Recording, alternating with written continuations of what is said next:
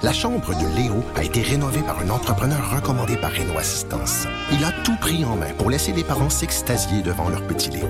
Renault Assistance, on se dédie à l'espace le plus important de votre vie. Un message d'Espace pour Brio, une initiative de Desjardins. J'ai.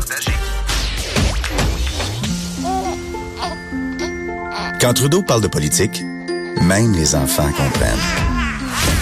Jusqu'à 13h, vous écoutez Trudeau le midi. Cube Radio.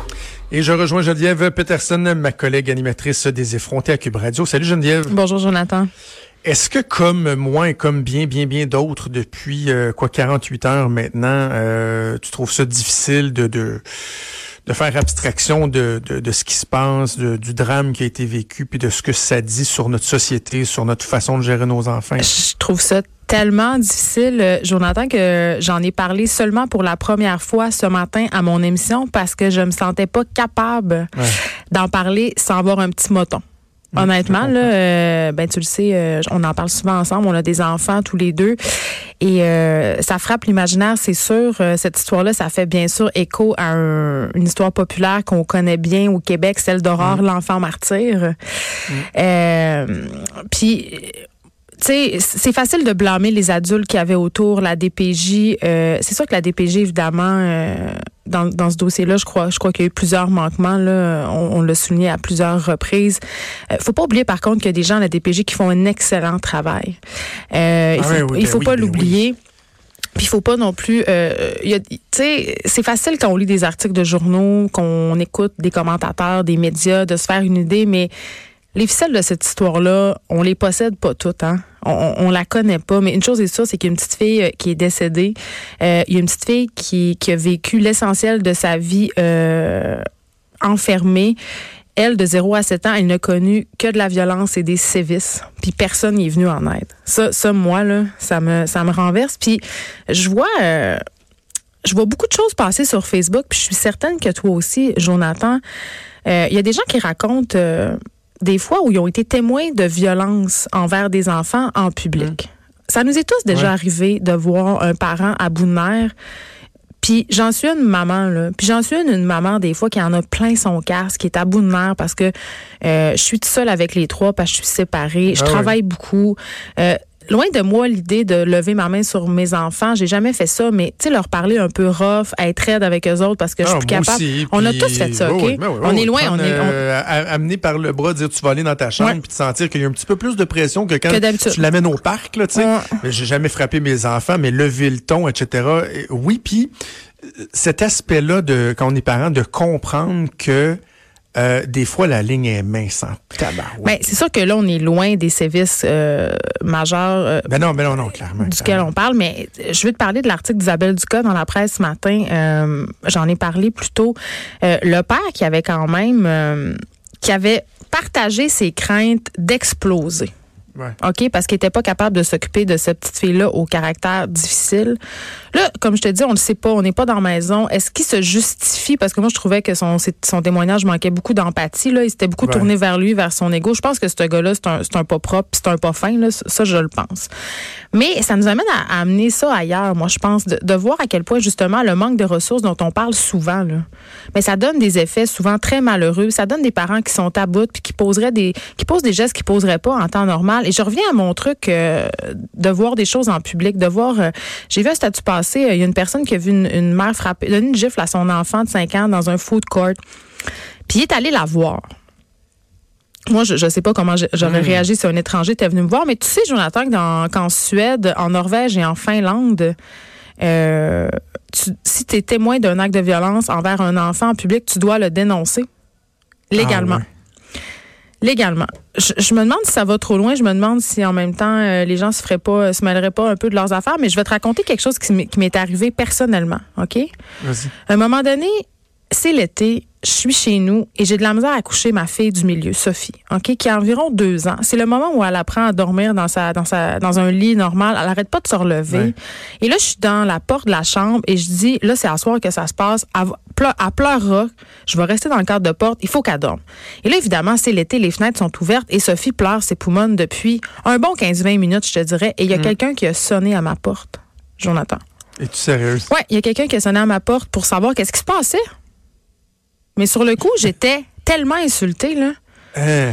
J'étais en maudit, euh, mais en même temps, je me suis dit, ouais, mais tout d'un coup, j'avais été en train de la battre, mettons. Tu sais? Ouais. Tu sais, c'est pas évident tout ça, là. Puis c'est la même chose pour les cas de violence conjugale. C'est quand qu'on s'en mêle, puis c'est quand qu'on prend notre trou.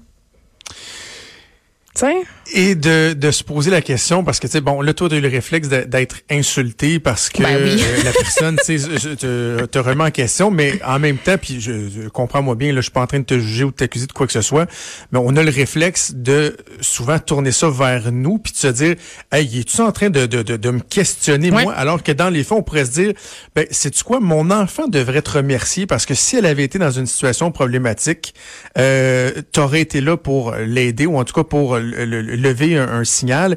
Et toi, en tant que citoyen, c'est quoi? Tu t'es complètement fourré. Mais je te félicite d'avoir osé venir voir ce qui se passait. Mais je pense que oui. Rétrospectivement, c'est ça que je pense. Mais sur le coup, ben je me disais, elle va mêler ses affaires, la madame qui cogne chez nous en plein été? Mais tu vois, dans le cas de cette petite fillette-là de 7 ans à Granby, il euh, y a des gens qui s'en sont mêlés puis il s'est rien passé. sais. Ça, c'est. Moi, c'est là où je. Ouais, C'est là où je. On va on va essayer de changer le changer le beat un peu. J'en parle depuis le début de l'émission. Euh, c'est correct, il faut le faire, il faut continuer à en parler.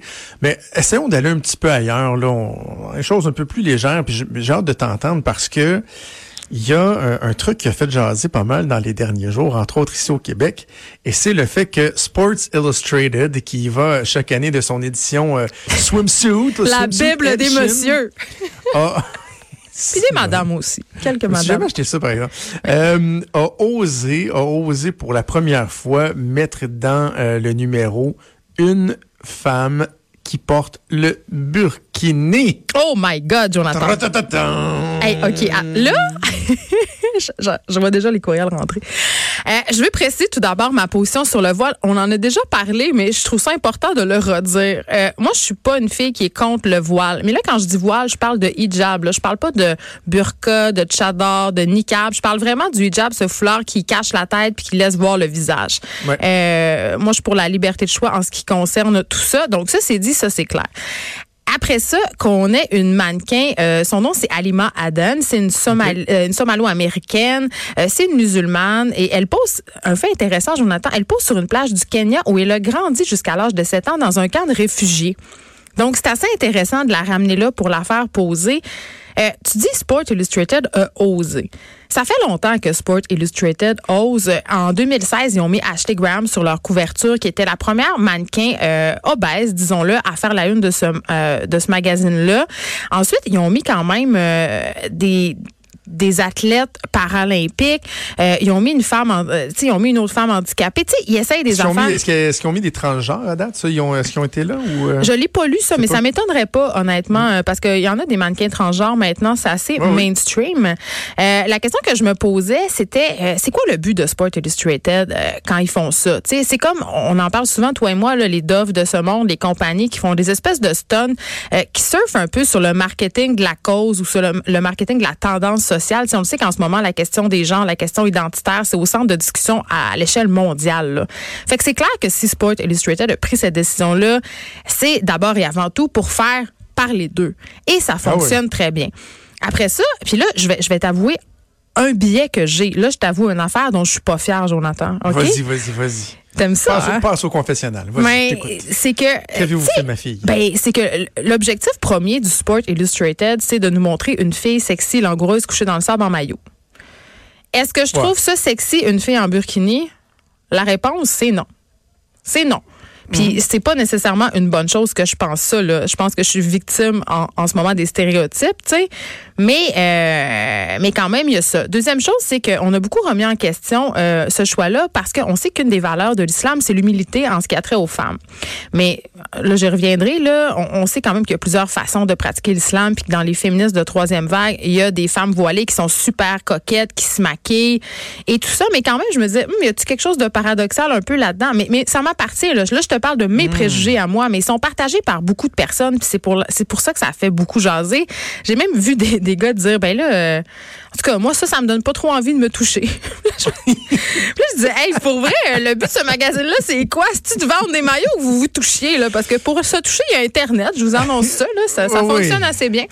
Mais, mais, mais quand même, euh, ça, ça, nous dit quelque chose sur nous euh, d'en être rendu là. De, je vois ça d'un assez bon oeil. Est-ce que tu le condamnes ou pas? OK, c'est ça. Donc, euh, tu ben, condamnes pas. Ben, je le condamne pas. De la même façon dont. Je le condamne pas, mais, j'ai toujours un petit bémol quand, quand on parle de compagnie. Tu sais, euh, quand on parle. On peut pas, on peut pas être contre la vertu, pour pas faire de mauvais jeu de mots, mais en même temps, euh, ces compagnies-là, ils font pas ça pour être fines. T'sais, ils font pas ça parce qu'ils ont des belles valeurs de compagnie. Ils font ça pour faire parler d'elles puis pour bonifier leur image de marque. C'est ça qui se passe. Moi, je vais te donner mon avis. Je vais te livrer de façon détaillée mon analyse du fait que Sports Illustrated euh, a publié une photo euh, d'une mannequin en burkini. T'es-tu prêt? Oui. I don't care. Ben, c'est ça. I just don't fucking care. Excusez, ben, là, c'est, je, je, je, je m'en sac comme l'an 40. Ben, bravo. C'est quoi? Au pire, aller, là, si toi, t'aimes ça te toucher en regardant le Sports Illustrated, passe un tour, va te chercher une vieille Il y a d'autres options. Ou attends la prochaine, ou va sur Internet. On peut tout te donner des adresses. Parce que moi, j'ai des amis qui m'en ont donné. Je mais pas, toi, tu vas pas. Mais je m'en sac. Moi, là où je l'échappe, parce que tu peux dire Quelqu'un peut dire, ah, moi, je trouve ça ordinaire. Puis, bon, est-ce que ça cadre? Je sais pas. Par contre, lorsqu'on arrive, je vais même m'approcher de mon micro pour le dire, je vais même augmenter mon micro. Lorsqu'on tombe dans la théorie des petits pas les petits pas. C'est un petit pas de plus, c'est un petit Dans l'islamisation? Vers, vers l'islamisation oh, totale, oh. complète de la Terre. Je décroche. Ben, mais hein. Moi, j'ai jamais accroché, Jonathan. je peux pas décrocher. Je peux juste pas. On est deux. On, est, on est resté au sol pendant que la montgolfière a commencé à lever. Mais j'ai envie de te dire, c'est une très belle photo, c'est une très belle fille, c'est une très belle publication. C'est parfait. Moi, je, je, je, pour tout ça. Si t'aimes pas, passe à la page d'après ou va voir, euh, euh, comment qu'elle s'appelle, celle qui joue au tennis avant. Eugénie Bouchard. Bouchard, qui elle fait des, des covers de Sports mais Illustrated. Mais de toute façon, on n'a plus besoin du Sport Illustrated. Sérieux, qui achète ça à la base? Je sais pas, des, des monsieur, je vais pas faire de l'agisme, mais euh, je vous le dis là, si vous, êtes des adeptes de Sport Illustrated, sachez qu'il existe quelque chose qui s'appelle Instagram, puis tout un, un pan de cette affaire-là, c'est de, des filles en string qui se montrent là derrière. C'est gratuit. Voilà. C'est extraordinaire. Voilà. J'ai beaucoup de difficultés avec Instagram. J'ai beau essayer, Geneviève là. Je, ça Mais t'es hein, pas le public cible, Jonathan. J'ai envie de te dire ça, mais c'est pas de ta faute. Ah non, non, ben, je vis très bien avec ça. Écoute, j'ai publié trois photos de plage en Gaspésie il y a deux ans sur Instagram. Je vais aller voir ça. J'ai jamais rien fait d'autre. Mais sais-tu quoi, quand on va avoir notre nouveau studio ici euh, à Cube euh, Québec, là, Oui, tu t'engages à poser en bikini puis mettre ça sur Instagram? Hein, non, je vais faire des stories Instagram. Tu vas faire ça? Va falloir que je te donne ben des cours. Oui, hey, wow. Avec, t'es-tu une influenceuse, toi? Non. Ben, en même temps. Mais t'as pas le droit de, de t'auto-programmer influenceuse. Mais moi, je peux dire que t'es probablement une influenceuse. En fait, t'en es une. Je pense que je suis une micro-influenceuse. Tu sais quoi, une micro-influenceuse? C'est, euh, c'est, c'est quelqu'un qui s'adresse à un très petit public. C'est-à-dire, euh, moi, c'est sûr que je peux être une influenceuse pour les mamans, des femmes qui font du sport, des choses comme ça, mais je suis pas une influenceur at large, mettons. Tu sais, j'ai pas 40 000 followers, puis c'est pas ça mon objectif dans la vie parce que c'est quoi? Je m'en ai fait offrir euh, des partenariats et tout avec quelques marques. J'ai toujours refusé parce que moi, j'ai envie. Puis des fois, je parle de produits sur Instagram, je parle d'endroits, de restaurants, euh, de services que j'aime. Et quand je le fais, je ne suis jamais rémunérée. Donc, c'est vrai. Moi, j'ai envie que les gens qui me suivent me se disent Hey, Geneviève, quand elle aime un resto, c'est parce qu'elle aime ça pour vrai. Puis quand elle dit Hey, ces pantalons de jogging-là, je les aime pour le gym, ben c'est vrai. Bravo, bravo. je sais pas si c'est C'est toujours un plaisir et je termine en disant encore une fois I don't care. Hey, je m'en vais m'acheter un burkini. On se reparle la semaine prochaine. Tu m'enverras des photos Instagram. Salut! On revient pas là.